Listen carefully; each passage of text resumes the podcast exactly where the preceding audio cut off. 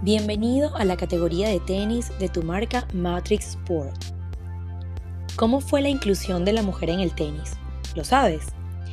El esfuerzo de las mujeres a lo largo de los siglos por practicar tenis.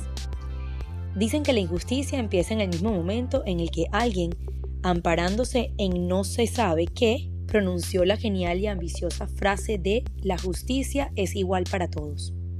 Ojalá fuera así, pero la gran verdad es que este mundo no reparte sus bienes ni sus males y mucho menos la justicia de la misma forma para todos.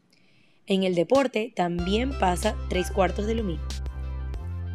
La lucha por la igualdad del hombre y la mujer en el tenis comenzó hace muchos años y gracias a las protestas de Billie Jean King y a la fuerza de Martina Navratilova, el tenis femenino dio pasos de gigante en este sentido.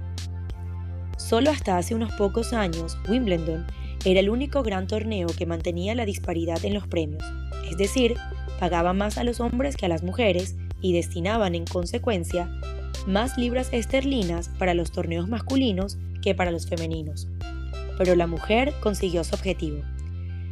Basándose en los índices de audiencia por televisión, acogiéndose a la importancia que los organizadores daban a la final, fue programada para un día antes de la disputa del título masculino e inspirándose en el mayor interés que las tenistas inspiraban en todos los medios de comunicación, las mujeres del tenis lograron convencer a los ingleses de que ellos pueden conducir al revés que casi todo el mundo, pero que en la pista de tenis ellas tenían que ir por el mismo lado de los hombres, es decir, igual.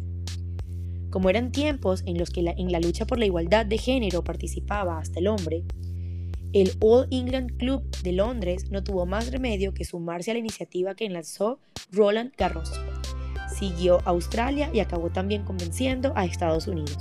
La igualdad en el tenis fue un hecho. Aplauso para las mujeres. Matrix Móvil va contigo.